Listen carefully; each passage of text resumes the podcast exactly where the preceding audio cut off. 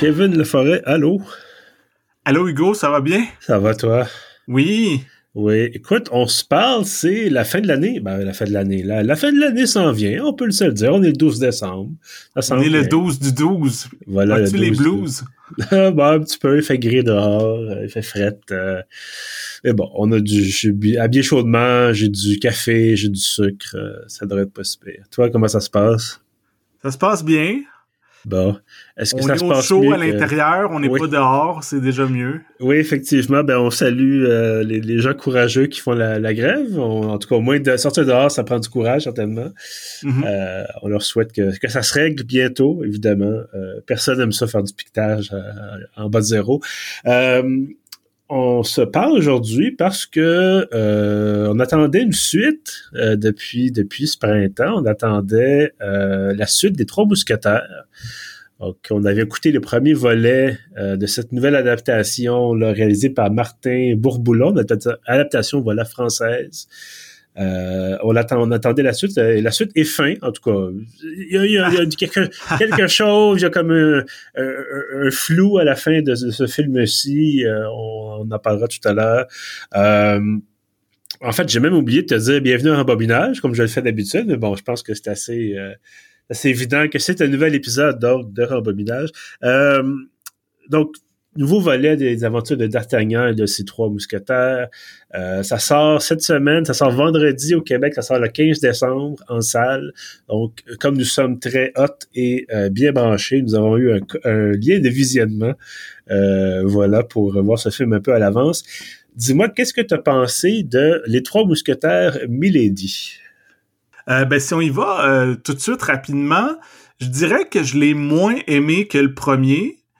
Euh, le, je me souviens quand on avait fait, je pense que toi aussi, quand, quand on a fait l'épisode sur le premier film, que c'était Les Trois Mousquetaires d'Artagnan, oui. je pense que tous les deux, on avait quand même pas mal, pas mal aimé ça, même qu'on disait que on avait hâte de voir la suite. Puis finalement, tu sais, le film commence, puis au début, j'étais comme ah ok, je retrouve ce que j'aimais de du premier film. Il y a quand même beaucoup d'action. Euh, euh, les décors naturels, c'est assez réaliste, c'est bien fait. Mais à un moment donné, on pourra en parler plus, ça m'a perdu un peu. Je trouve que il y a quelque chose qui marche moins bien que dans le premier film.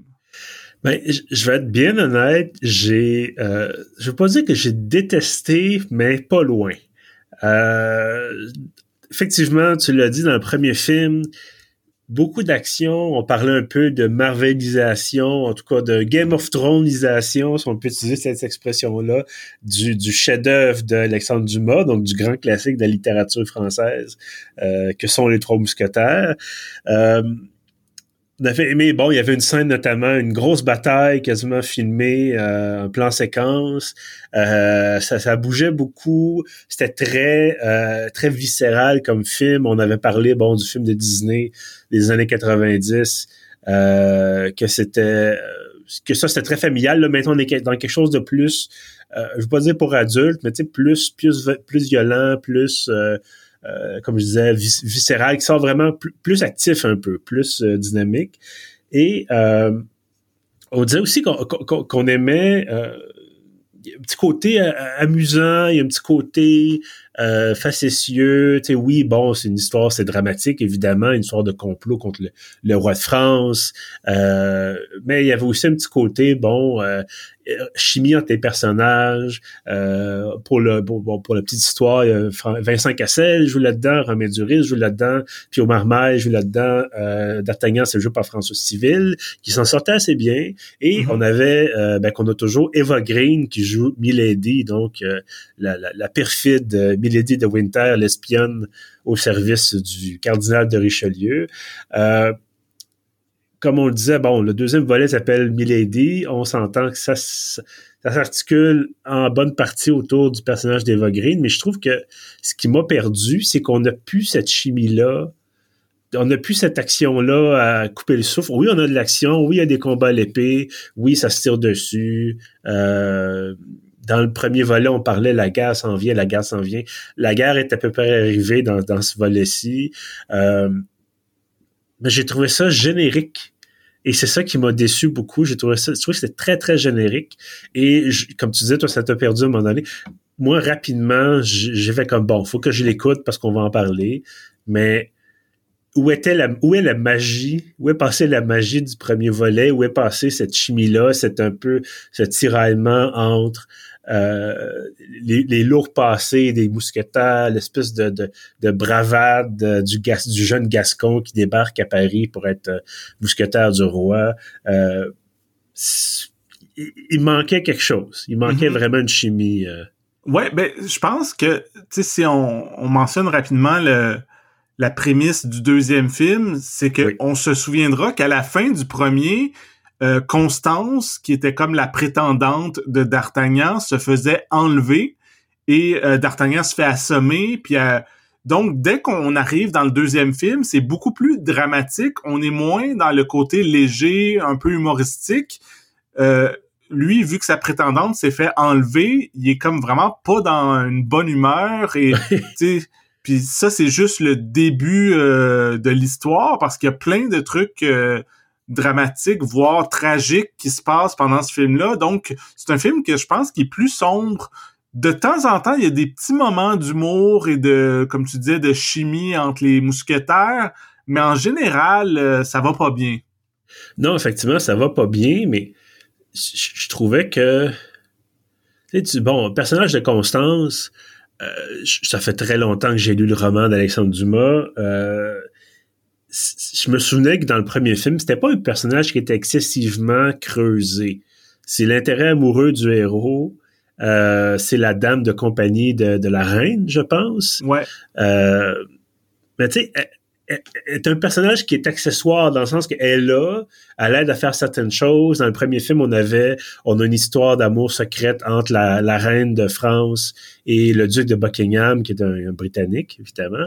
Euh, et là, dans le premier film, il y avait toute une histoire de, des ferrets de la reine, une partie d'un bijou de la reine qu'il fallait récupérer, parce que sinon, c'était la preuve qu'elle qu trompait son conjoint, en tout cas qu'elle aimait un autre homme, puis que là, il pourrait avoir la guerre et tout ça. Euh, et le personnage de Constance, encore une fois, au-delà d'être présente, puis d'être un peu la confidente, euh, est très beige. Mm-hmm. et beaucoup plus intéressant, évidemment, c'est le personnage de, de Milady. Puis d'ailleurs, dans ce film-là, bon, le film porte son nom, forcément qu'on va parler d'elle. Mais je trouve que Eva Green, excellente actrice, parle un français impeccable, vraiment, là, je, je euh, a un accent incroyable aussi. mais euh, moi, je me souviens d'ailleurs quand elle jouait dans, dans, James Bond, dans Casino Royale. Euh, mais sous-exploité. Je trouve que pour un film qui s'appelle Milady, on passe beaucoup de temps avec D'Artagnan, qui lui aussi est un peu beige quand même, on va se le dire. Euh, et donc, quand le, générique euh, défilait à l'écran, euh, je me disais, qu'est-ce qu'on nous qu'est-ce qu'on vient de nous montrer? C'est une espèce d'épisode intercalaire, c'est une espèce de, de, de c'est comme les restants du premier film qu'on n'aurait pas pu mettre dans le premier film?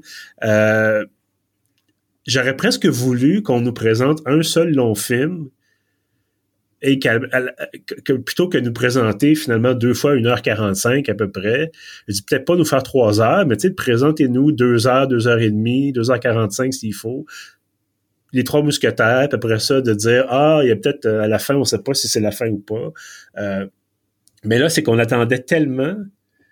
Euh, en fait, on attendait. J'avais un peu oublié que ce film-là existait, mais quand, quand, on, a vu les annonces, les courriels de relations publiques, tout ça, on dit Ah oui, c'est vrai, on avait écouté ça, puis on en avait parlé, puis là, la fin de l'année s'en vient, fait qu'on va pouvoir en parler au podcast. Puis là, je me dis j'ai un petit peu, un petit peu de hype, un peu d'excitation, puis euh, J'étais un peu déçu de.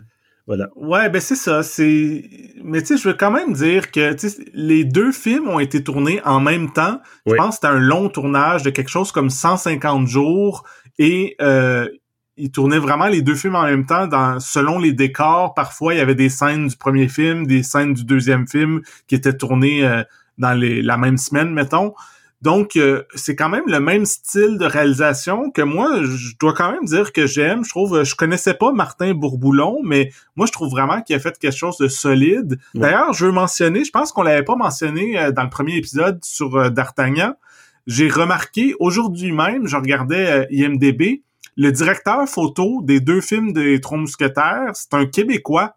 Ah. C'est Nicolas Bolduc qui a travaillé entre autres euh, avec Denis Villeneuve quand il tournait des films euh, au Québec. il, il travaillait avec plusieurs réalisateurs québécois et je sais pas trop comment il s'est ramassé en France à, être directeur photo de, de ces films-là.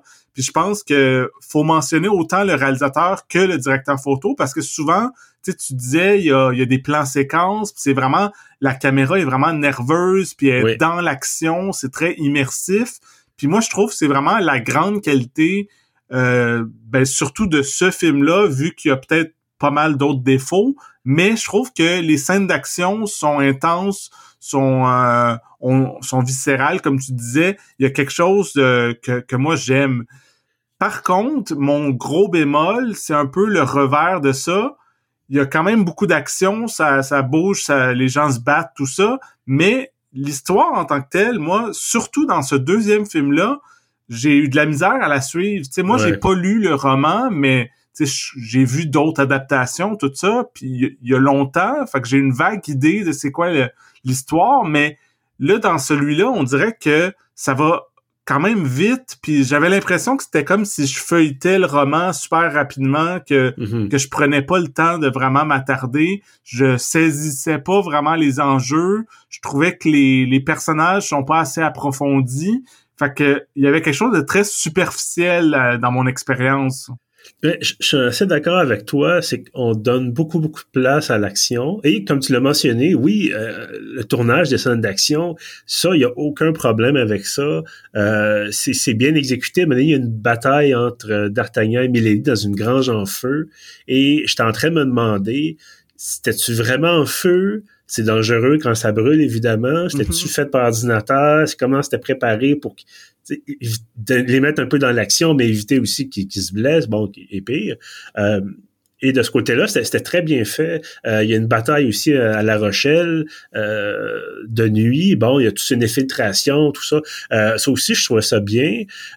mais je trouvais que bon, j'avais l'impression qu'effectivement, comme un peu comme dans Napoléon, euh, épisode de, de, la semaine dernière, qu'on escamote beaucoup des batailles qui euh, ah bon, on aurait nécessité sans doute trop de temps à l'écran, mais je me souviens que dans le livre La Rochelle, le siège de La Rochelle, c'est un siège. On arrive là, ça fait, ça dure longtemps.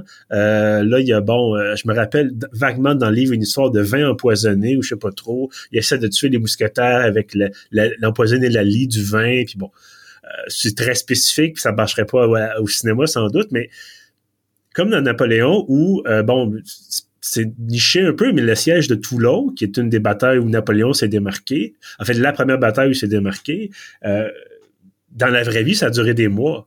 Dans le mhm. film, ça dure 15 minutes. C'est correct, mais c'est vraiment, t'as pas l'impression qu'il est là pendant des mois, puis qu'il ben, traîne, puis que ça... Dans, Les Mousquetaires, c'est la même chose. Je, voyais sur euh, Wikipédia, j'étais justement, vu que j'avais pas compris les enjeux, je me disais, je vais aller faire des recherches. Puis je me disais, ah, OK, le siège de La Rochelle, dans la vraie vie, ça a duré genre plus qu'un an. Ouais. Tandis que dans le film, on a l'impression que c'est un après-midi puis que c'est réglé. Là. oui, effectivement. Puis que bon, à un moment donné, il y a une scène où euh, D'Artagnan, bon, après s'être échappé de toutes sortes de choses, retrouve une espèce de cortège militaire qui s'en va à La Rochelle. Puis il décide juste lui de marcher comme ça avec les gens, de, les soldats. Puis tu te dis, bon, ben La Rochelle, c'est pas ben, très, très proche de Paris. Là. On s'entend que c'est sur le bord de l'océan. Euh, ça prend un petit bout y aller. Ça prend, tu sais, probablement plusieurs semaines. Euh, parce que là, tu traînes ta logistique avec toi. C'est, pas la course, là. T'es, es un soldat, tu traînes ton arme, euh, tu traînes peut-être ton armure, il y a des, il y a des, des, des chars qui traînent des canons. Tu sais, ça, ça prend beaucoup de temps. Et c'est peut-être l'inconvénient de, vouloir faire des films bourrés d'action comme ça, où euh, tout à l'heure, comme tu dis, tout à l'heure de se passer en un après-midi ou tout à l'heure de se passer en, très peu de temps. Euh, toi, qu'est-ce que tu as pensé? Je, l'ai évoqué un peu tantôt, mais j'aimerais ça t'entendre sur le justement le personnage d'Eva Green, le personnage de Milady. Est-ce que tu trouvais qu'il était, était bien exploité? Oui, euh, je pense que je disais que la force c'était la réalisation, les scènes d'action, mais aussi Eva Green, de, de, tous les acteurs, actrices, c'est elle qui se démarque le plus, surtout dans ce film-là, vu que elle a un plus gros rôle. Euh, tu sais, elle est vraiment, bon, faut le dire, elle est vraiment sexy, elle a quelque chose de captivant, énigmatique, mais encore là, tu sais, je disais que je trouvais que ça allait vite puis que les personnages n'étaient pas approfondis.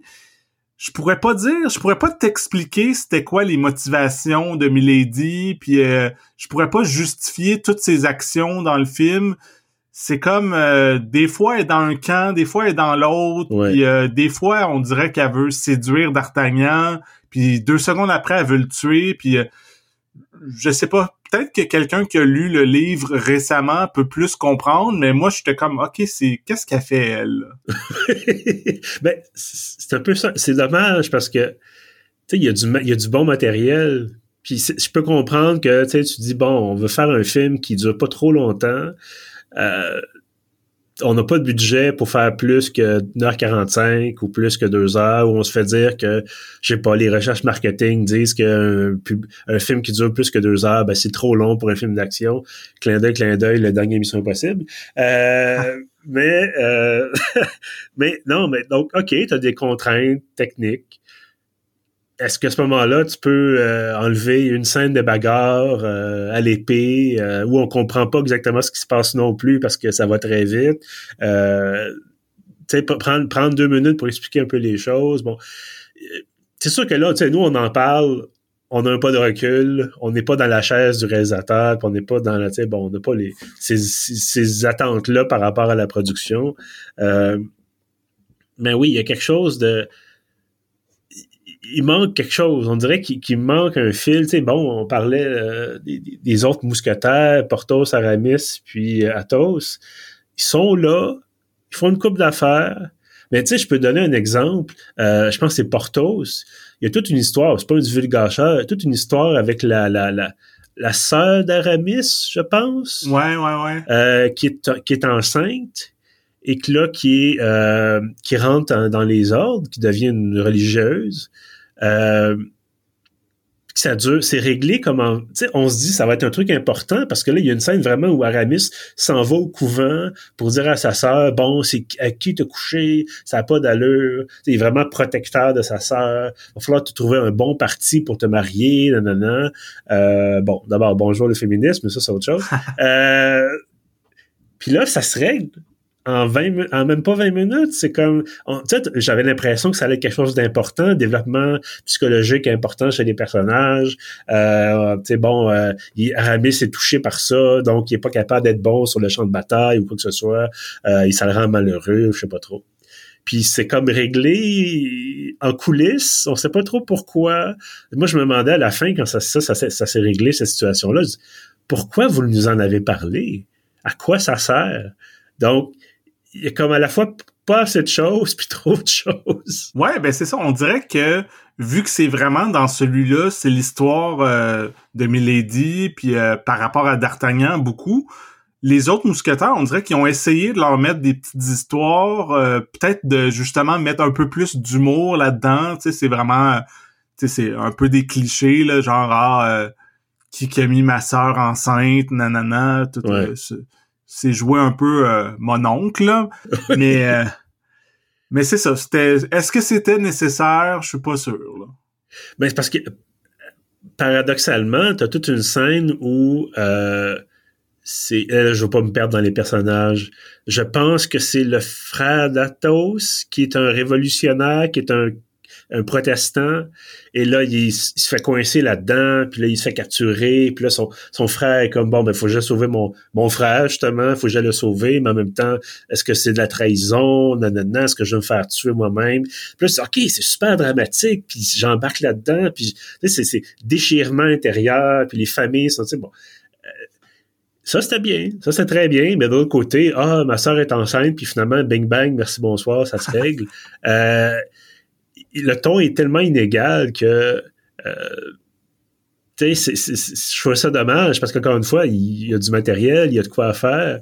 Euh, voilà, c'est un peu. On dirait qu'on était pressé de, se débarrasser de ça pour dire, euh, tu sais, bon, c'est fait, c'est fait, on passe à autre chose. Ou je ne sais pas ça va être quoi la réception du public en France ou ici, là, mais euh, là, j'ai même pas vérifié. Je pense que ça avait fait des bons chiffres en France, la première partie. En France, le premier volet, il me semble que ça avait été un assez gros succès. Euh, puis je, je, sais pas, je pense que le, le deuxième il sort euh, à peu près en même temps qu'au Ouais. Québec. Il Je pense sort sort jours- demain, en fait. Je pense que ça Ouais, c'est ça. Donc, il faudra voir effectivement si ça Mais en même fonctionne temps, bien. euh, si les gens ont aimé le premier, ils vont Oui. peut-être aller voir le deuxième juste pour voir comment ça ça se conclut. euh, puis après ça, bon, est-ce qu'ils aiment ça ou pas euh, On verra. là. Ça va peut-être ça va peut-être justifier est-ce qu'ils font un troisième parce que on on, on a effleuré un peu l'idée, mais tu sais, je pense qu'on peut en parler maintenant. Moi, quelque chose qui m'a un peu euh, pas fâché, mais qui m'a euh, vraiment surpris puis qui m'a fait ah come on, c'est que me semble depuis le premier film, dans tout ce que j'avais entendu, tout ce que j'avais lu, il parlait toujours d'un diptyque que c'était un, un film dans le fond en deux volumes Oui. ils ont tourné deux volumes en même temps, puis nanana. OK, le premier film, ça finit sur un cliffhanger, mais revenez dans sept ou huit mois, on va vous présenter la conclusion, le deuxième film. Donc, moi, dans ma tête, c'était vraiment clair. Puis là, finalement, le film finit encore sur un genre de cliffhanger. Il y a encore quelque chose à la fin qu'on fait « Ah, OK, euh, peut-être que quelqu'un n'est pas mort, peut-être qu'il peut avoir... euh, il y a un- encore un, quelque chose de tragique qu'il va falloir régler. Puis moi, ça m'a juste fait ah ok. Tu sais, surtout que comme on disait, on a été relativement déçus du deuxième film, donc on se disait bon ben on va on va voir comment ça se finit au moins, mais là Ouais. finalement ah ben c'est peut-être pas fini, tu sais. Ouais, ben, c'est c'est aussi que c'est facile de finir comme ça. C'est c'est un peu cheap, je trouve. Ouais. Parce que c'est- c'est c'est- c'est tellement. Ce qui m'agace avec ça, c'est que, bon, au départ, le premier film, c'est quelqu'un veut tuer le roi de France? Quelqu'un veut tuer, quelqu'un manigance une guerre, quelqu'un veut tuer avec l'Angleterre, quelqu'un veut tuer le roi de France, quelqu'un veut, tu sais, vraiment la révolution, là, de couper la tête du pouvoir royal, les catholiques, on n'en veut plus, on veut des protestants, tout ça. Gros enjeu, euh, c'est, c'est nos personnages principaux sont des, des petits joueurs dans toute cette manigance-là. Est-ce que le cardinal de Richelieu est un méchant? Euh, est-ce que c'est un bon... euh, est-ce que c'est un espion? Est-ce que c'est quoi le rôle de, de, de Milady là-dedans? Et là, deuxième film, tout ça, c'est un peu relégué. C'est là, mais un peu, mais dans l'impression que c'est un peu balayé sous le tapis vers la fin. Et on se retrouve avec cet enjeu-là final qui était un enjeu ou pas important dans le premier film. Euh, tu dis, OK, bon, ben, tu sais, c'est, est-ce que vraiment ça justifie, comme tu dis, un troisième film où finalement ton enjeu principal du premier puis du deuxième film, c'est complètement évacué parce que la situation est réglée? Euh, puis ceux qui ont lu le livre vont comprendre, évidemment, ou même vu le film de, des années 90. Euh, puis là, on, on se concentre sur des... Oui, un personnage important, mais qui en soi n'était elle-même qu'un pion de tout le reste, des grands méchants, en tout cas des, des, des, des- gens qui étaient manipulateurs et tout ça. Donc, on, on perd... Tu sais, c'est un peu comme le... Comment je pourrais dire? Je prends l'exemple des Gardiens de la, la Galaxie. Mhm. Euh, le premier film, c'est OK, on a un super méchant qui veut conquérir euh, la galaxie, mettons, ou en tout cas une bonne partie de la galaxie, veut être le méchant absolu avec la pierre de bon la, la, la, la, la- pierre de pouvoir, là, bon. Euh, Puis là, OK, on a réussi à le battre. Ah, ben tiens, le film a bien fonctionné, on va en faire un deuxième. Ben là, ça va prendre un méchant qui est encore pire. Et donc, c'est toujours l'escalade. Et tu cours évidemment le risque que si ton deuxième film, ton méchant, c'est un tenancier de dépanneur euh, qui, qui change les prix, du, qui facture trop cher pour le lait, il n'y a pas, a pas d'intérêt de la part du public. Euh, donc là, est-ce que ça prend un troisième film? Je dis non, ça, c'est assez. honnêtement, là, ça peut bien finir là-dessus, mais honnêtement, moi, que le personnage de Milady soit encore là ou pas à la fin du deuxième film, j'ai pas d'intérêt. Je, ça me... Passons à la suite, passons à autre chose. Ouais, ben c'est ça. Puis tu sais, je disais que j'avais fait un peu quand même de, de recherche là, puis euh, parce que Ouais. justement, il y avait plein de trucs que j'avais pas compris ou que, qui m'avaient frustré.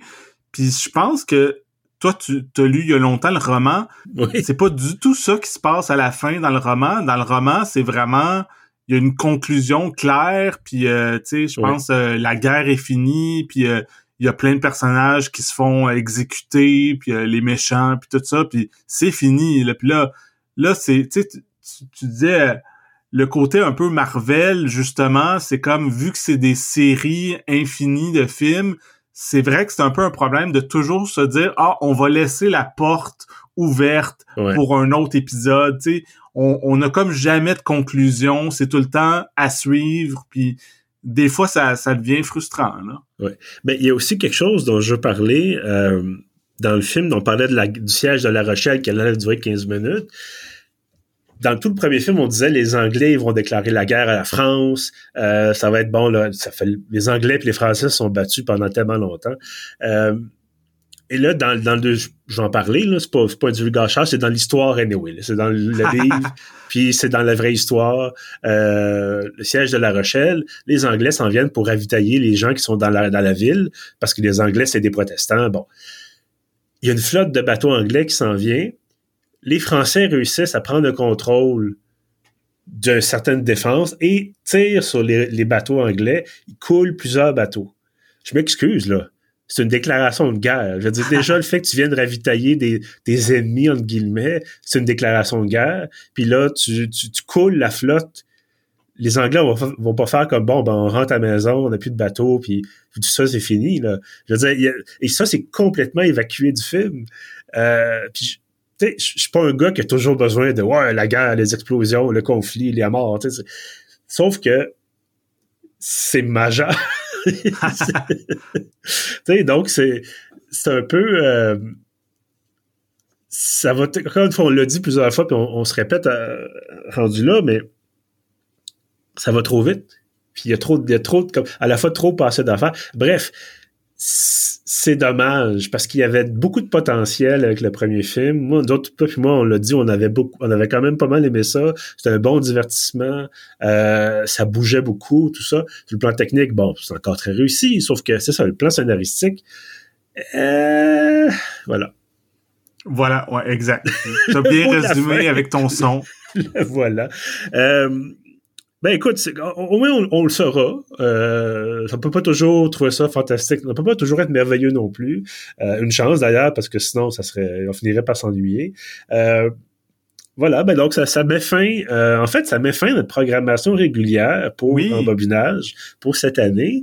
Euh, on enregistre, mais en fait, là, c'est la magie, la, technique et les, secrets des coulisses. On enregistre tout à l'heure, donc peut-être dans une trentaine de minutes, je sais pas, euh, notre palmarès de fin d'année, donc notre top 10, nos films préférés, euh, donc pour 2023. Ça va sortir vendredi le 15, euh, donc manquez pas ça. Puis évidemment, bon, vous pouvez aussi, il y a beaucoup, beaucoup de films, en tout cas, ça va être mon cas plusieurs films de mon palmarès sont des, des films qu'on a, dont on a déjà parlé au podcast. Euh, je garde une, quelques surprises quand même. Mais je peux déjà dire que j'ai voulu mettre D'Artagnan dans mon top 10. J'y ai pensé. Euh, puis finalement, en écoutant le deuxième, j'étais tellement, tellement déçu que j'ai fait comme non, il faut, faut. Mais c'est ça que ça fait, c'est ça qui est bizarre euh, quand même. Je trouve que des suites, surtout quand c'est une suite directe, quand c'est euh, la conclusion de l'histoire, tout ça, je trouve que si le, deuxième film ou le troisième film est décevant, souvent c'est comme ça, le premier film, même si tu l'avais aimé, il baisse dans ton estime. C'est, quand même dommage, là, mais c'est ça que ça fait. Effectivement. Mais bon. Ben écoute, on va quand même se, se, parler dans, dans, pas très longtemps pour le, le palmarès. Euh, merci évidemment d'avoir écouté bon euh, D'Artagnan, en fait Trois Mousquetaires et Milady là avec moi pour le, le balado. Euh, on a, ben c'est ça, vous pouvez rattraper évidemment tous les autres épisodes, c'est toujours sur pieuf.ca, euh, c'est sur Spotify, c'est sur Apple Podcast. On a changé d'hébergeur, on est avec Transistor maintenant, donc on, les salue. Ça devrait avoir aucun impact en fait sur sur vous, sur vous les auditeurs. Par contre, euh, ce qui va avoir un impact sur vous, c'est la fermeture de Google Podcast l'année prochaine. Euh, j'ai appris ça récemment. Là. Je suis allé sur Google Podcast Manager pour justement faire tous les petits changements liés au changement d'hébergeur. Et euh, ça va fermer. Donc, ça va être transféré sur YouTube. Donc, peut-être qu'on va faire une apparition sur YouTube. On me dit que c'est une plateforme très utilisée pour, pour les podcasts. Peut-être qu'on manque quelque chose. Ben, en attendant, voilà, on a plus que plus qu'une centaine d'épisodes euh, que vous pouvez écouter réécouter, évidemment, euh, y compris le premier épisode sur le, le, le, d'Artagnan. Donc, ça, c'était plutôt cette année. Et euh, autrement, ben, écoutez, merci. Merci d'être là. Merci d'être fidèle au rendez-vous. Ça nous fait toujours plaisir de faire ça pour vous. Et avant de terminer, euh, deux choses. Je vous invite bien sûr à vous abonner à la page Facebook du podcast. On vient d'aller publier, il y a les euh, mises en nomination pour plusieurs plusieurs prix là, qui sont ont été publiés cette semaine, Kevin. Oui, euh, y a, moi je fais partie de l'Association québécoise euh, des critiques de cinéma. Puis on a sorti les finalistes du prix du meilleur long métrage international de l'année. Donc on a mis ça sur le, j'ai partagé sur le, le Facebook de, de Rembobinage et j'ai partagé aussi les, euh, les nominations des Golden Globes, euh, mm-hmm. qui est un des gros galas qui s'en viennent avant les Oscars. Donc euh, ça va être intéressant peut-être aussi si vous regardez ça, après ça, de voir dans nos top 10, c'est quoi les films vraiment marquants qui se retrouvent un peu partout, à la fois à QCC, qui se retrouvent euh, dans les Golden Globes et peut-être dans nos top 10, tout ça, parce que des fois, il y a vraiment des films incontournables que tout le monde est pas mal d'accord que ça a marqué l'année. Voilà. Euh, Moi-même, je viens de publier, là, avant qu'on enregistre, la nouvelle bande-annonce de Dune, deuxième partie. Euh, donc ça aussi, je serais curieux de voir. Là, c'est une suite directe. Euh, Est-ce que Martin, euh, de, Martin Villeneuve, oui, Denis Villeneuve, voilà, va réussir son, son, son, pas dire un tour du chapeau, parce que d'habitude, le tour du chapeau, c'est trois points, mais va réussir son doublé euh, cinématographique. Évidemment, c'est visuellement, c'est très impressionnant, euh, très sablonneux aussi, bien sûr. Donc, euh, si vous êtes à Anakin Skywalker, vous aimerez pas ça. Et ça, cette référence-là est vraiment nichée et je m'en excuse. Ouais, ben euh, ça rentre partout, le sable. c'est irritant. Euh, toi et moi, Kevin, on se parle tantôt. Et euh, sinon, ben, ceux qui nous écoutent encore une fois, merci d'être là. Et je vous dis ben, à la prochaine.